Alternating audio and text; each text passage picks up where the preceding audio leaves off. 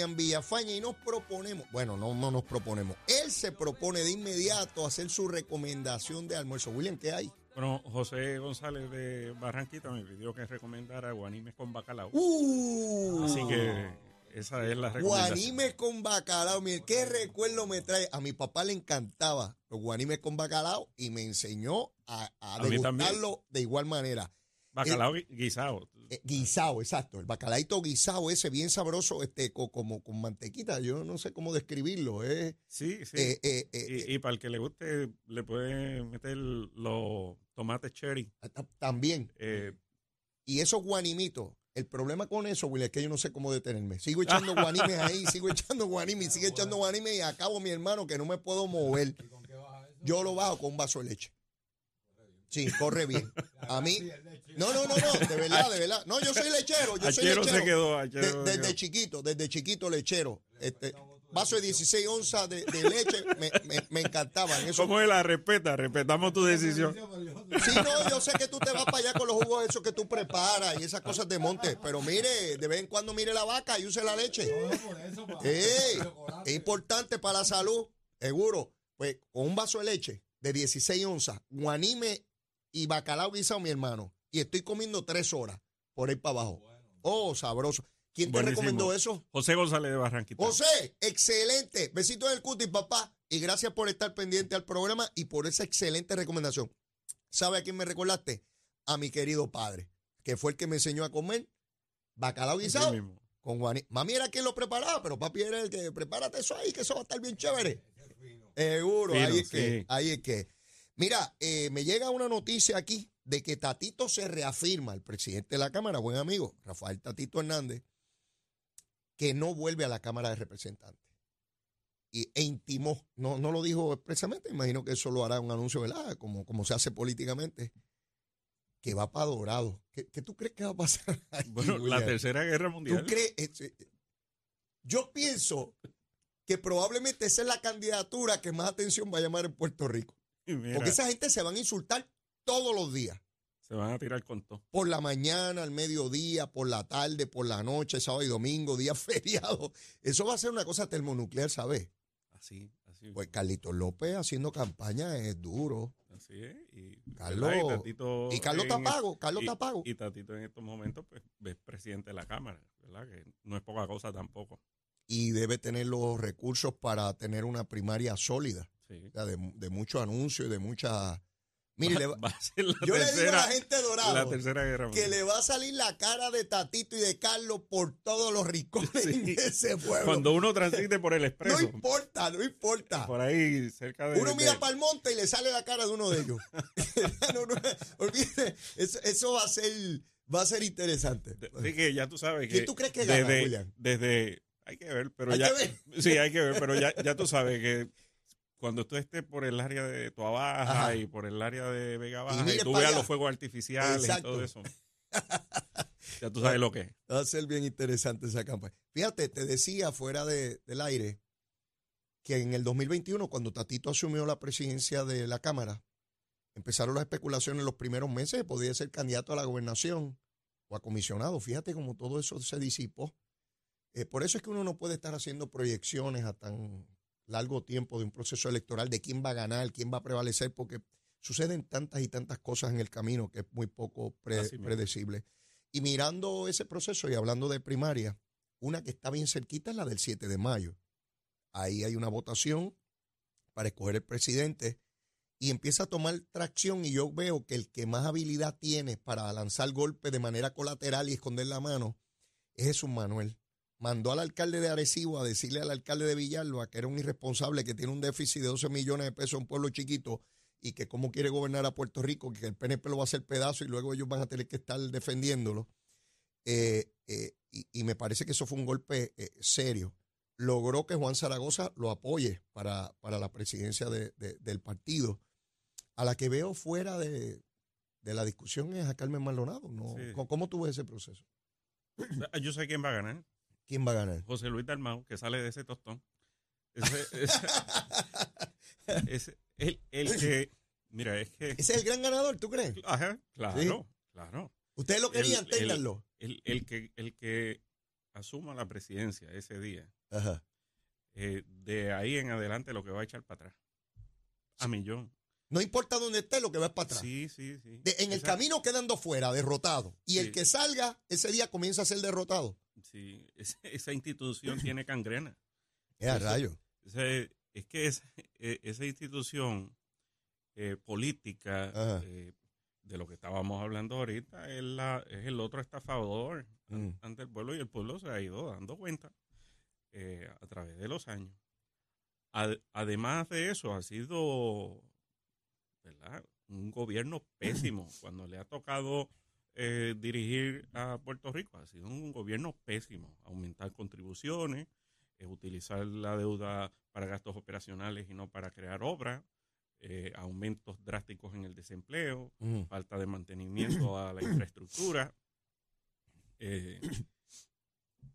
Un pésimo, pésimo gobierno. Y, y basta evaluar cada administración del Partido Popular en los últimos 40 años. De otra parte, el que ha logrado eh, viabilizar su candidatura y no parece tener mayor objeción a este momento es Pablo José Hernández, a comisionado residente, al punto que ha logrado fiscalizar a la comisionada y ella ha tenido que contestarle. Le hace un plan- planteamiento que yo creo que es una inmadurez de que devuelva dinero, que le...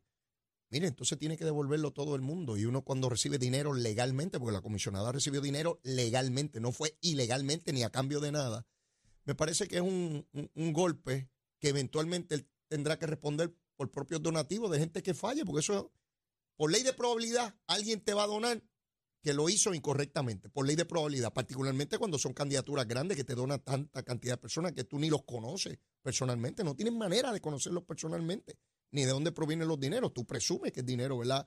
Bien, bien habido. Este, pero lo cierto es que la comisionada le, le tuvo que contestar. Ya la prensa lo ubica como el candidato oficial de- del Partido Popular, y si es que finalmente la comisionada decide mantenerse de comisionada, porque si reta Claro. a Pedro Pierluisi, pues ya, ya es otro juego, ya, ya es otra cosa. Pero de, de cara a ese proceso, yo, yo pienso, William, que fue un soberano disparate escoger un proceso para presidente en mayo, para en diciembre abrir otro proceso para combatir a ese mismo presidente. Eso, eso es al que- absurdo. al- al que ya Juan Zaragoza ha dicho que va. Juan Zaragoza apoya a Jesús Manuel y dice que Que- no que- sirve para gobernador y que en diciembre lo va a retar. Con Tú- apoyo dime, así. dime, dime, dime. Con apoyo así. Este muchacho es bueno para esto, pero no sirve. Sí, Y luego lo, lo que- luego lo va a sacar. sí, sí. Que- Dime, que yo- explícame eso. Yo que me, confundí. Gracias, pero no gracias. Sí, Eh, porque una ¿qué, apoyo es ese? Bueno, tiene, tiene razón. Ninguno sirve. tiene razón. Yo he hablado con muchas amistades. Y en el caso de, de- de- evidentemente, ¿verdad? En el caso de, de la comisaría residente, la candidatura a la comisaría residente, pues Ah. institucionalmente hay un afecto a, a la familia eh, de, don, de don Rafael. eh, y eso, todo el mundo lo reconoce de que dentro de, de lo que queda de esa colectividad hay ese afecto. Ah, sin duda, Eh, sin duda. Eh, y eso pues es lo que lo va a llevar a, a esa candidatura, pero hasta ahí.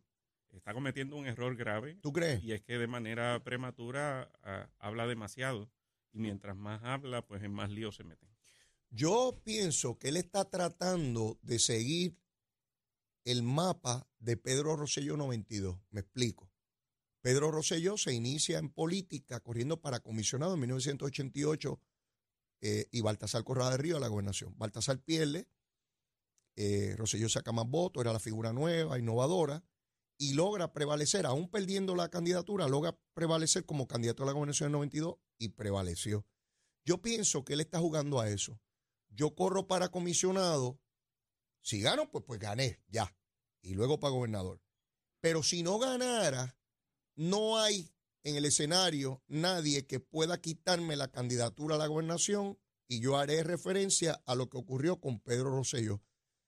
Yo he hablado con tantos populares que me dicen, ese es el mapa, Leo, ese es el mapa. Pero hay una diferencia. ¿Cuál es la diferencia, senador? Gigante, ¿Cuál es? monumental. ¿Cuál es? que Pedro Rosselló era un innovador. En el caso de él, él es el portaestandarte de la idea retrógrada Ah, eh, del concepto tradicionalista ya. eh, le falta un bastón. Es lo único que le falta. Le falta un andador eh, figurativo como candidato. Este hombre joven con un andador porque sus ideas, las ideas de Muñoz. Sus ideas necesitan respiración artificial. Buena diferenciación, buena diferenciación. Nadie, nadie me lo había descrito de manera tan sencilla y elocuente. Ciertamente, podrá ser el joven, pero cuando tú lo comparas con la ruta que estableció Pedro Rosselló, aquel era un hombre que deslumbró incluso a la oposición política. cuando hablaba de la tarjeta de salud, me lo decía que eso no se podía.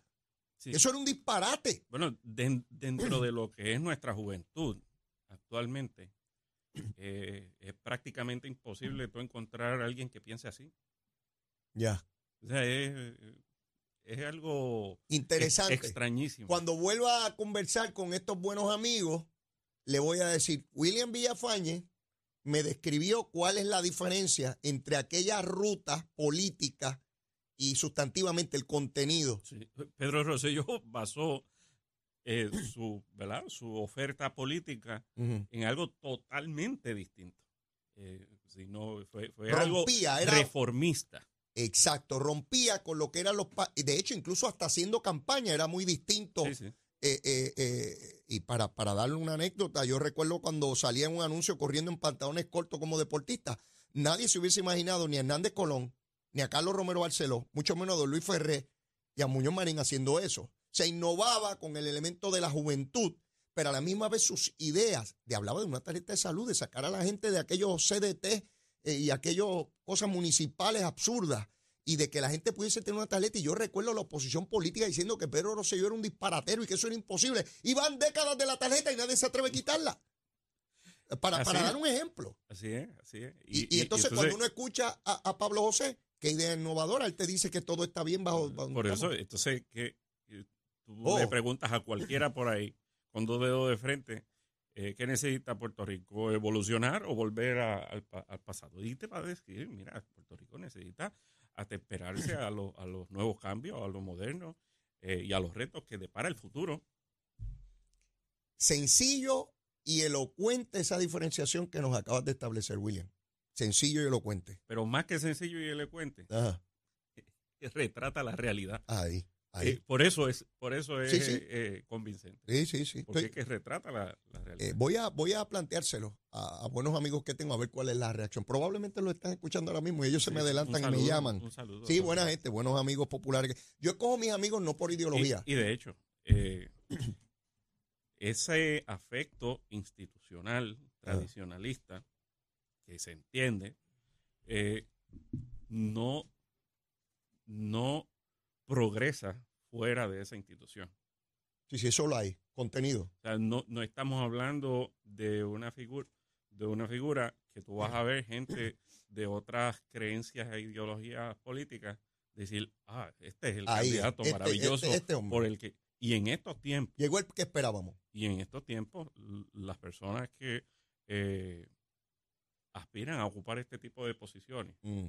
necesitan eh, necesitan más allá eh, de la institución política eh, poder allegar eh, gente que le dé la confianza para ocupar esas posiciones. te decía que escojo mis amigos no por las ideologías ni los partidos, sino por su calidad humana. Y, eso no tiene que ver con partido. Y es importante esa aclaración, por lo menos para mí. Impuesto al inventario. Hay un esfuerzo enorme. de verdad que uno piensa en ese impuesto y es una aberración. O sea, yo tengo un negocio tengo las piezas ahí para vender si es que vendo piezas de carro y yo tengo que estar pagando un impuesto por una mercancía que no he vendido y tengo que seguirla pagando y pagando. o sea, es una cosa absurda y se hacen esfuerzos por tratar de erradicar esa aberración contributiva. Eh, ¿qué, posibilidades reales hay, William, de que eso finalmente se elimine? Hay posibilidades ahora que el CRIM y los municipios están involucrados en un proceso para transicionar a un mecanismo que mantenga unos ingresos a los municipios, pero que no impida, no sea, eh, eh, que, no sea algo que trate de evitar que los, o logre evitar que los comerciantes eh, mantengan el flujo de mercancía que es necesaria en situaciones de emergencias y en otras que esté disponible aquí en Puerto Rico al momento. Eh, y esa, esa es la propuesta que hay ahora mismo sobre la mesa, una propuesta sobre la que debemos trabajar. Mm. No debe eh, haber la idea esta de que los municipios en una, que están en una situación crítica fiscalmente vayan a prescindir eh, sin, sin, ninguna alternativa de recaudo. Eso no, no, no, era de esperarse. Se ha estado hablando por múltiples años de que la idea era evolucionar a, a otra alternativa que no fuera nociva al flujo de la mercancía. Mm. Y esto, esto sucede en múltiples instancias. En la antigua Francia estaba el impuesto sobre las ventanas, porque se entendía que, los lugares donde más ventanas había, pues era un lugar lujoso, ¿verdad? Y más dinero tenía. Entonces, que cuando hicieron el impuesto a las ventanas, pues la gente comenzó a cerrar ventanas sí, sí. Y se quedaban solamente con la, con la puerta para pagar menos contribución. y este es un tipo de impuesto de esa manera, que quizás en, en tenía la idea de lograr unos recaudos, pero a final de cuentas se convirtió en un impuesto paradójicamente sobre las ventanas, que, que, lo que hacen entonces es tratar de mantener el, el menor no tengo inventario. Eh, inventario eh, posible para tener que tributar lo menos posible. Bueno, el año pasado yo fui a comprar una nevera y me dijeron, no hay problema, Leo, pero tardamos dos semanas en dártela. Sí. Pero, por qué no? Porque hay que mandarla a buscar, yo no la tengo en el almacén, porque yo no voy a estar pagando por una nevera que yo no he vendido ahí. Exacto, y la esencia de esto, pues en cierta manera, es la de, eh, eh, es la de decir, mira, cómo voy a estar tributando sobre algo que no he vendido. Y tiene mucha razón. Seguro. Y, y hacia eso es que debemos migrar. Family First. No se acaba de aprobar esto en la legislatura de Puerto Rico, lleva dos años, recursos que son necesarios. Yo, yo, no entiendo, William, ¿por qué no se aprueba esta medida en la, legislatura del Family First? La Cámara de Representantes le hicieron unos cambios en el comité de conferencia, le introdujeron un plan eh, que decenal que en el 2014 se estableció bajo eh, la gobernación de Alejandro García Padilla, que aunque no se implementó, está vigente y la ley le está eh, lo está reviviendo. Entonces, ese, ese plan eh, decenal incorporaba el, eh, lo que en ese momento se estableció como política pública de, perspectiva de género. ¿Qué sucede? Todos sabemos y recordamos que en el 2014, cuando se implementó como política pública la perspectiva de género, el gobierno lo hizo erradamente, mm. porque lo que establecieron como política eh, perspectiva de género no era lo que internacionalmente eh, perseguía el, el, concepto, ¿verdad? Que es la igualdad entre hombres y mujeres, sino que eh, estableció inculcar una visión altamente sexualizada de, esa, de esas competencias de igualdad, de, igualdad. Entonces, en el caso de, de esto, pues provoca que mucha gente se haya trancado, porque estamos hablando ya aquí de la política pública del Departamento de la Familia. Y eh, lo que están pidiendo simplemente es que no incorporen primero un, plan decenal que nunca se implementó porque no era adecuado. Eh, y que lo único que persigue es revivir como política pública algo que está establecido por la última administración del Partido Popular. Y, y, esa es realmente la, la, la tranquilla si tienen o no los votos para aprobar finalmente. Dos años para discutir y llegar a un acuerdo sobre eso. Pero entonces le introducen esa píldora venenosa que es totalmente innecesaria al, proyecto. Y es la, dentro de todo el proyecto, es lo único que. Esa es la única controversia. Digo, lo suficientemente grande. Sí, la, la, única, ¿verdad? que tranca el bolo, como decimos. Eh, ¿Y la medida en qué etapa está del proceso? ¿Ya se aprobó por un comité de conferencia. Ah, en comité de conferencia. comité de conferencia se aprobó en Cámara está en, el Senado. Y sería cuestión de eliminar esa disposición de la cual tú hablas. Sí. Y, y, y pasaría en ambos cuerpos legislativos. Y pasarían en ambos cuerpos legislativos, sí, claro, digo, a menos que sea algo sine qua non en el caso del, de la Cámara, ¿verdad? Eh, algo sin, sin, lo que no la aprobarían. Ya. Eh, ¿Tu expectativa es que se apruebe en esta sesión? Eh, debería aprobarse en esta sesión, pero dentro de la propia delegación del Partido Popular hay oposición. Ok. O sea que no es solamente la delegación del PNP, no. También el Partido Popular. Contralor Electoral compareció ayer a la legislatura pidiendo más garra eh, para evitar eh, el traqueteo con los fondos electorales y de campaña. eh, de lo que has visto hasta ahora, ¿favorece lo que él está planteando? Sí, eh, a- eh, favorezco que haya más facilidad de fiscalización. Sí, eh, creo que esa fiscalización debe ser más eh, contra el comité, no, no tanto al donante, porque tampoco debe ser, eh, de- debe propender al que, a que la gente se sienta intimidada de hacer una aportación. Ah, pe- espera, explícame eso. O- o como tú lo ves hasta el momento, es que hay un enfoque para ir contra el donante. Sí, hay que tener mucho cuidado con esto, porque no, no de- debemos nosotros entender que el que, que de ordinario el que dona dona de, de buena fe y, y dona O legítimamente. sea, que, que no se establezca como una especie de presunción de que si yo dono, yo soy un traquetero. de que en la práctica se, se convierta en una intimidación Ah, a, a donar. ya, lo veo. Y, y te voy a explicar por qué. Ajá. Quizás uno conceptualmente quisiera que entonces lo que ocurriera fuera un- un- un- una opción eh, donde no fuera la aportación libremente ¿verdad? Eh, de, de privados a campañas políticas. Este, pero por otro lado, la gente tampoco aprecia una, eh, un financiamiento público. Ajá. Lo cierto, indistintamente de ambas posturas, lo cierto es que el Estado de Derecho a nivel federal eh, obliga a que se tiene que respetar, que, que eso es parte del derecho a la libertad de expresión, Así el es. aportar a campañas Ajá. políticas.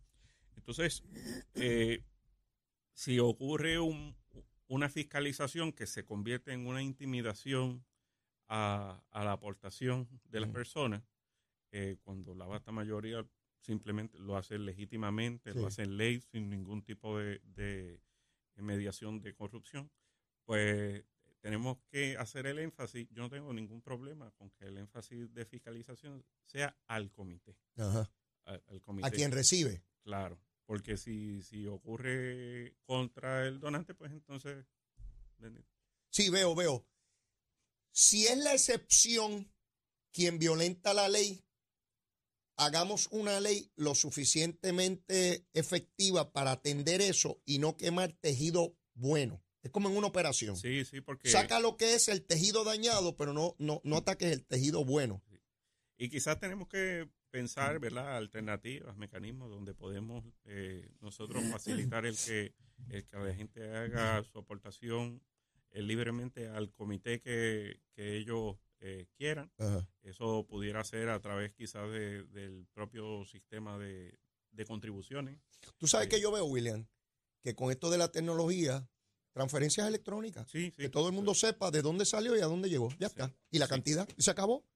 Cero Y- efectivo, cero Y efectivo. y- no, y, y eso facilita la fiscalización. Seguro, porque se sabe. automática. De- de- automática. Yo sé de dónde salió el dinero. Ah, y puedo saber incluso de dónde llegó el dinero a la cuenta de donde se hizo el donativo. Exacto, Y todo es transparente. exacto. Y nadie se, y hay lo que es igual es para todo el mundo. Me parece que eso sería ¿verdad? altamente eh, efectivo y facilitaría el trabajo de- del ente, por ejemplo, de la Oficina del Contralor Electoral. Claro. William, se nos acabó el tiempo. Siempre a la orden. Será hasta el próximo el martes. Voy a buscar ese bacalao guisado con guanime, mi hermano. Vo- Voy a buscar eso, William. Agradecido. Éxito. Será hasta el próximo martes. Y antes de despedir el programa, tenemos que saber cómo está el tránsito, el tiempo, por dónde anda el monito Santurce, ese contrallado, por algún sitio. A lo mejor anda por la parada 22, yo no sé. Veremos a ver. Pero vamos con el que sabe, Emanuel Pacheco. Buenos días, Puerto Rico. Soy Manuel Pacheco Rivera con la información sobre el tránsito. A esta hora de la mañana ya ha reducido el tapón en la gran mayoría de las carreteras principales del área metro. Sin embargo, la autopista José de Diego se mantiene ligeramente congestionada desde Bucanán hasta el área de Atorrey en la salida hacia el Expreso a las Américas. Igualmente en la carretera número 12 en el cruce de la Virgencita y en Candelaria en Toa Baja y más adelante entre Santa Rosa y Caparra.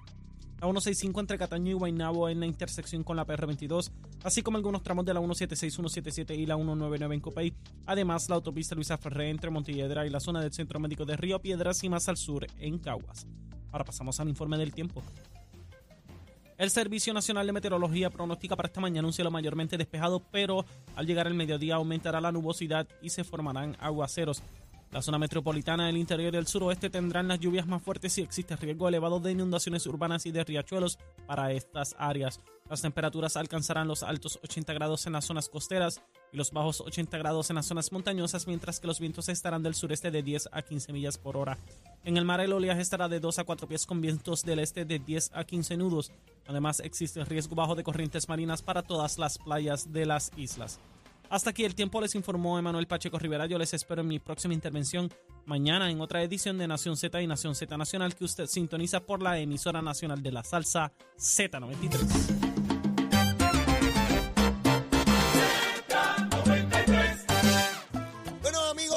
Seguiremos pendientes al asunto del estatus, cómo va esa erradicación para el jueves. Y si aparece algún republicano que favorezca esa gusanga a descolonizar a Puerto Rico, ya usted sabe cómo es esta cosita. Mire, será hasta mañana, pero antes, como siempre. Mire, si usted todavía no me quiere, quiérame que soy bueno. Mire, bizcochito de titi, seguro un nene bueno, con bacalao guisado y guanime. Y si ya me quiere, quiérame más. Olvídese de eso, vamos a quererlo en cantidad. Besitos en el cutis para todos. Será hasta mañana. Llévatela, chero. The number one FM station in PR. La Z.